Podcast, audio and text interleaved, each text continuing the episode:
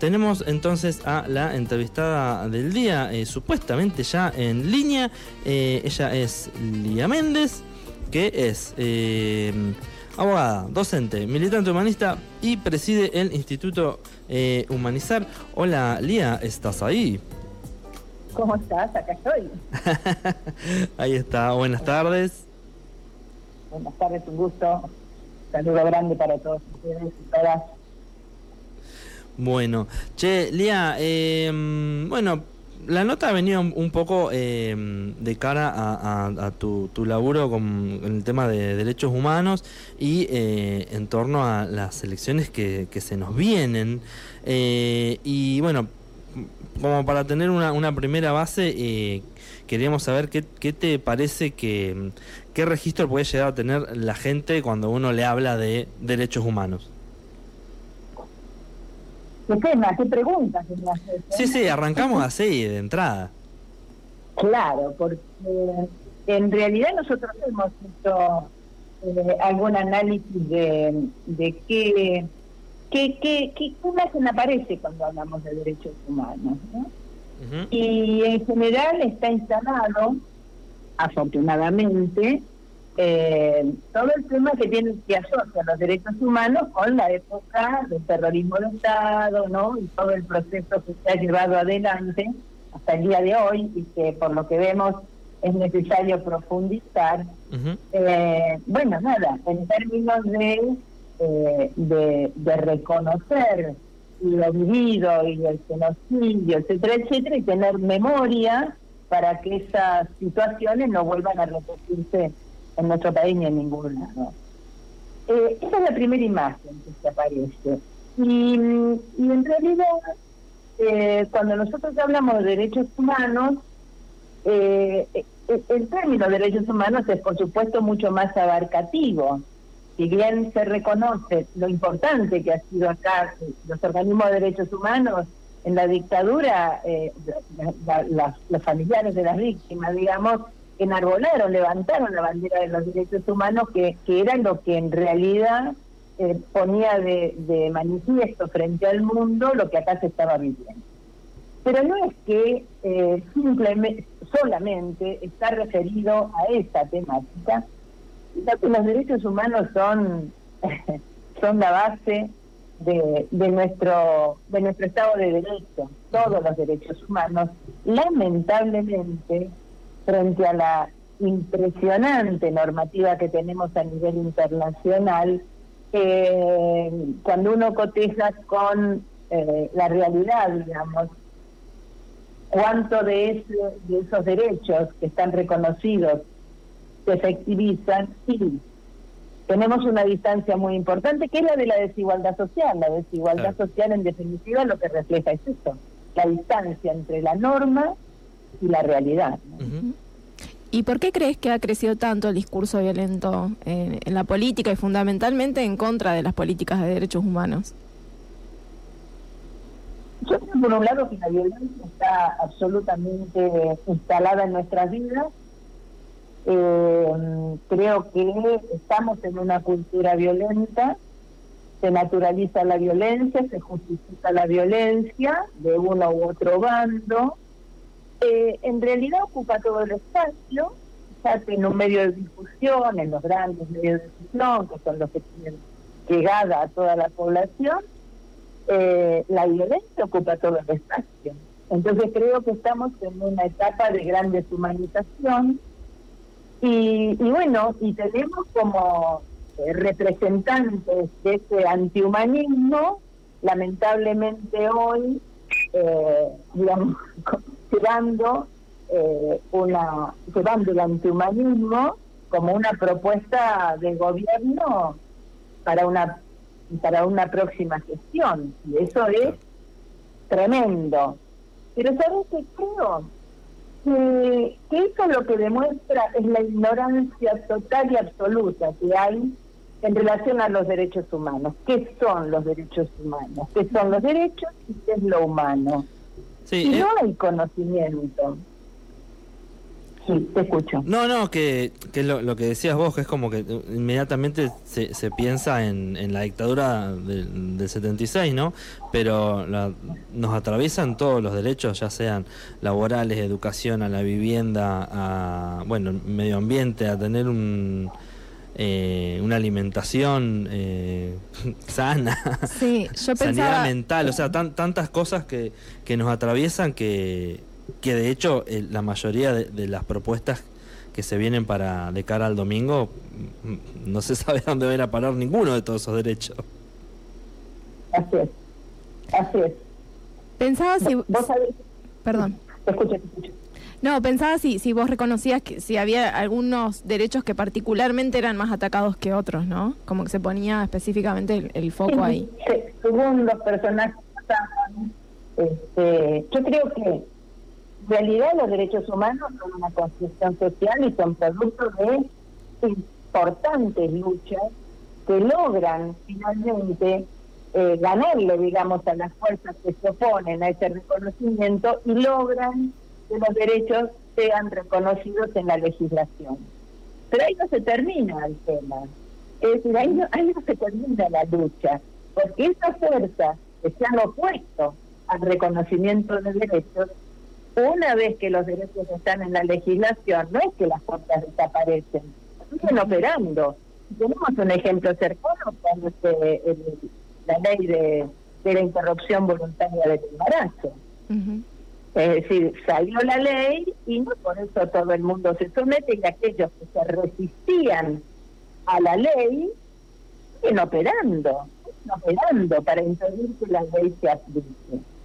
Entonces me parece que necesitamos, que necesitamos incorporar la educación en derechos humanos a lo largo de todo el ciclo educativo, inicial, primario, secundario, universitario. Yo creo que necesitamos, ¿cómo decirte? Como conjunto, sí, entrenarnos, entrenarnos. Un entrenamiento permanente, porque no son un enunciado. Los derechos humanos son básicamente una práctica política y social. Entonces, hay mucho para elaborar en este campo. Y desde la educación es como la base. Sí, fundamental. Eh, a ver, que alguien te prometa quitarte derechos para darte libertad, la verdad que es una ignorancia absoluta de lo que es un derecho y de lo que es la libertad. Entonces, si alguien vota eso y se encuentra atraído por esa propuesta, a la base hay una ignorancia muy grande, muy grande. Entonces, ¿y eso dónde lo adquirís? Bueno, lo tenemos que adquirir a través del sistema educativo, que hoy no está previsto. Hoy no está prevista la educación en derechos humanos en todo el ciclo del sistema educativo. Bueno, eso para mí es una prioridad. Ojalá sea tomado por un próximo gobierno y ojalá eh, se termine, resulte electo eh, quien pueda, digamos, impulsar política pública con enfoque de derechos humanos, ¿no? Ahí va. Eh, bueno, hoy Candela te preguntaba por el tema de, la violencia. Eh, ¿Cómo te parece que, que le podamos poner límites a, por lo menos a estos tipos de violencia, no? Mira, eh, me parece que eh, abordar los derechos humanos, esclarecer y concientizar acerca de los derechos es un aporte. Porque, fíjate, si los derechos humanos eh, se efectivizan, la verdad que no hay violencia. Claro. porque la no efectivización de derechos, eh, bueno, es la violencia de la desigualdad, porque la desigualdad es la vulneración de derechos. Entonces, en ese campo tenemos mucho por construir. A ver, la violencia, hay, hay factores generadores de violencia, eh, y si no se desactivan, eh, por más que vos quieras, no sé, paliar algunas situaciones, hay una usina generadora y reproductora de violencia, que es un sistema, es un sistema de poder concentrado, donde, donde bueno, eh, hay una gran parte de la población que está excluida y que ese sistema no la necesita. Hace poco, hace poco escuchaba una una charla que dio Tedesco, ¿se acuerdan que fue ministro de Educación? y, decía algo, eh, de algún modo tomando una idea de, otro autor. Es una cosa que me resultó muy interesante, ¿no? Porque hablamos de la solidaridad, sin duda, la solidaridad, hay que trabajarla y hay que volver a impulsarla como cohesor social. Mencionaba que a principios del siglo pasado, en realidad, eh, con, el sistema, digamos, económico puesto en marcha, la solidaridad era como automática. Me gustó como el concepto, porque decía que eh, en este sistema económico no, nadie, nadie quedaba excluido porque todos, todos se necesitaban. No digo que no hubiera explotación y todo eso. Quiere decir que todos, aunque sea para explotarlos, tenían su lugar. Nadie quedaba fuera. Entonces, por eso la solidaridad era automática. Mientras que el cambio de sistema se fue avanzando, el capitalismo se fue volviendo cada vez más salvaje, el neoliberalismo se, se, establece con un individualismo a ultranza, pero es un sistema económico que en realidad necesita a todos, no necesita a todos, con, con un poder económico concentrador, con unos pocos es suficiente. Y, cada vez menos. Entonces, entonces la solidaridad hay que generarla, hay que promoverla, hay que concientizar, no es automática, no quedan todos adentro, quedan muchos afuera y a este sistema, este sistema no los necesita. Me pareció un análisis interesante, porque nosotros damos por hecho lo de la solidaridad. Y en realidad no es un cohesor social. Hay que trabajar sobre la solidaridad. Hay que retomar ese valor y ponerlo como centro de la organización social. Sobre todo del otro lado que está el tema de, la meritocracia o de, privatizar todo, de que el, que puede pagar puede tener y el que no quedó afuera.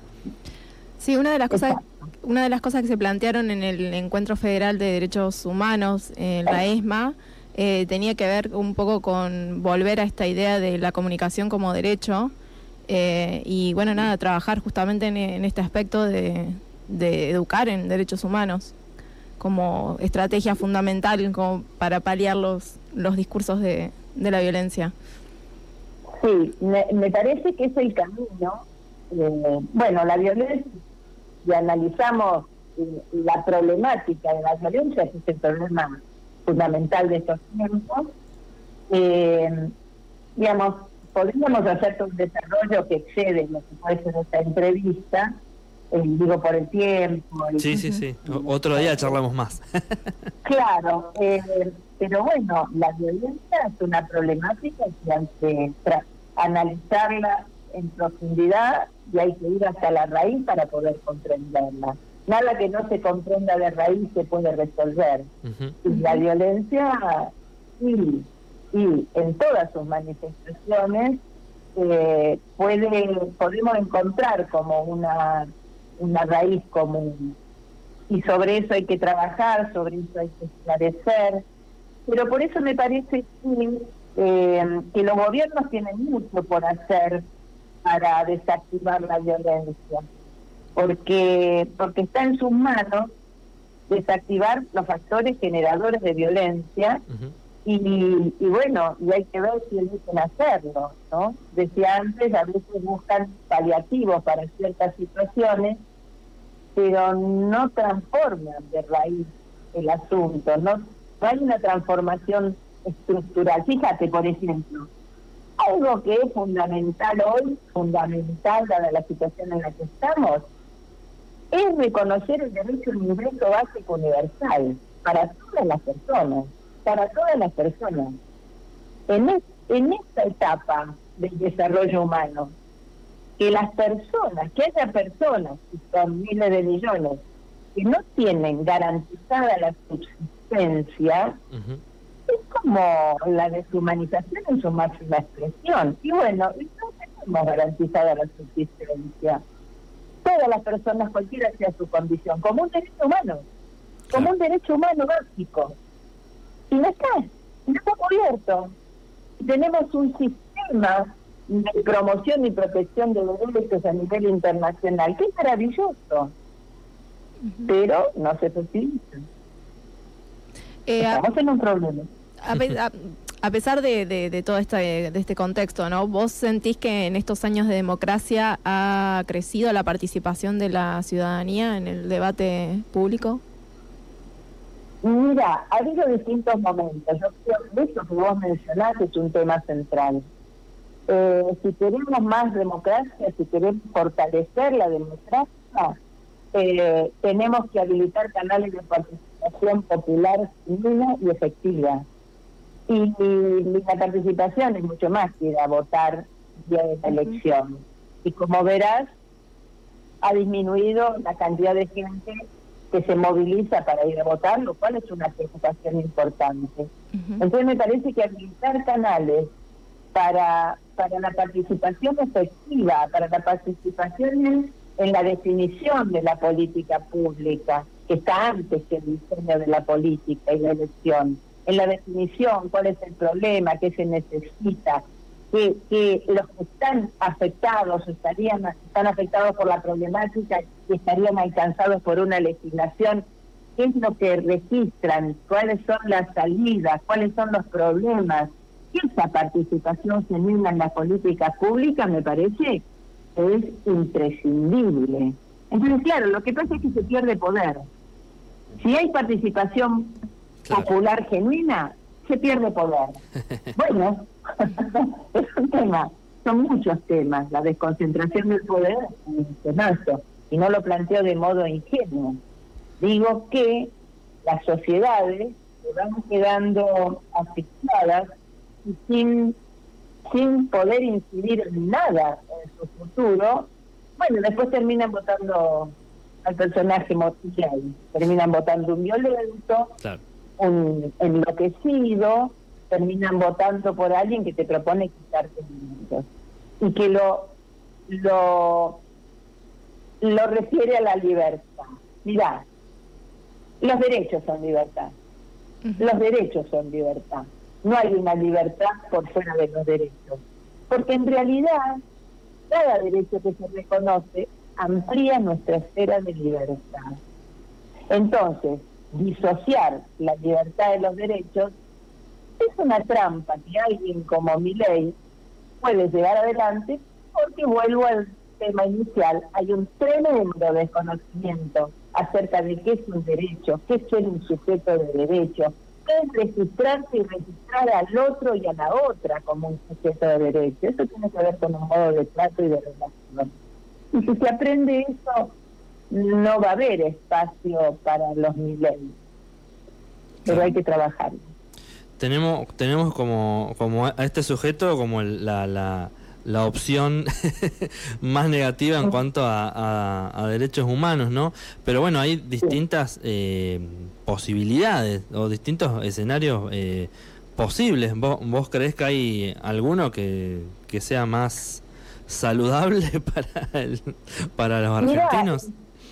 En las opciones que se presentan, lo que más es el tipo que por lo menos viene planteando este, cuestiones, el tema de la vivienda, el tema de la discapacidad, eh, temas centrales, porque además no hay propuestas.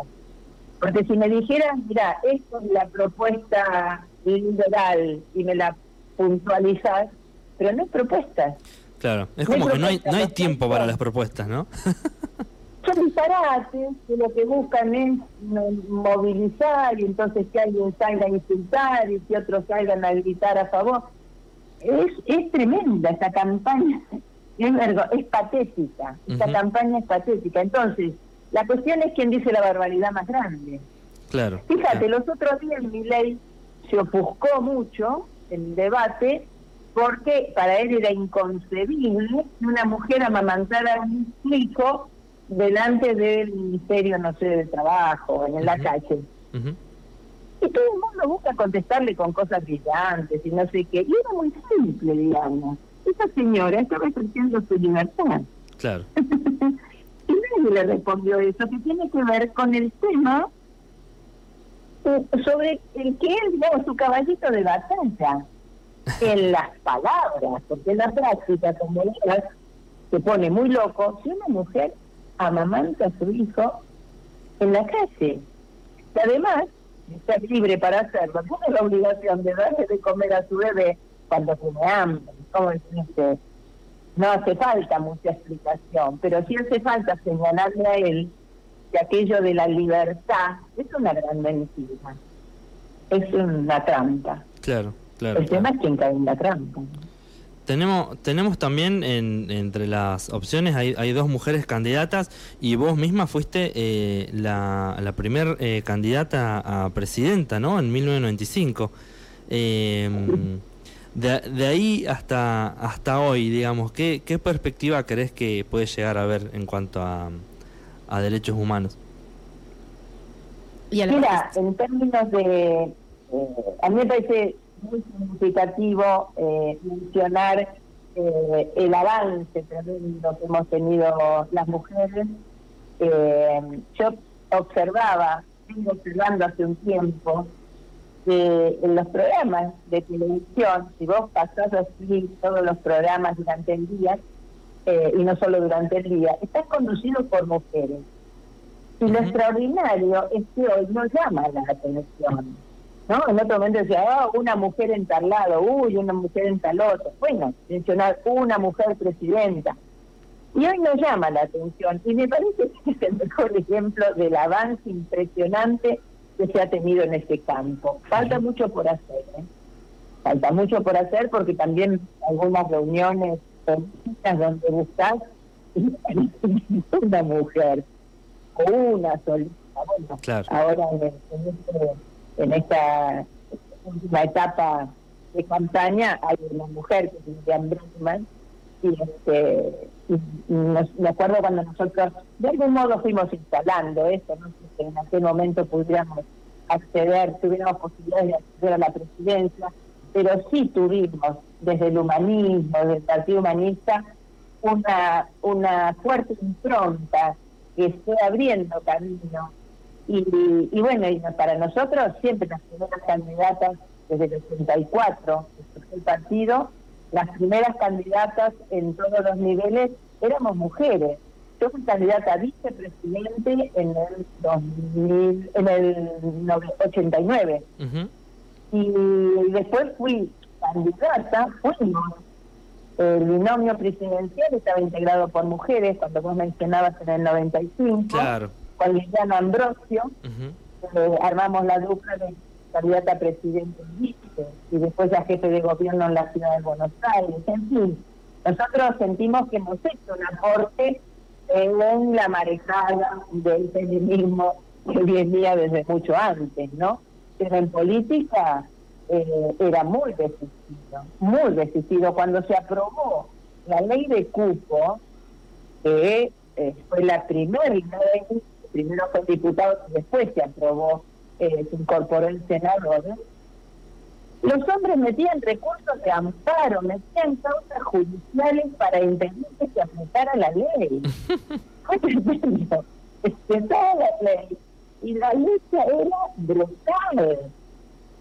Bueno, hemos avanzado muchísimo, pero, pero necesitamos avanzar y consolidar, avanzar y consolidar, porque si no aparecen estos personajes que, entre otras cosas, hacen retroceder derechos, ellos van para atrás con una facilidad impresionante.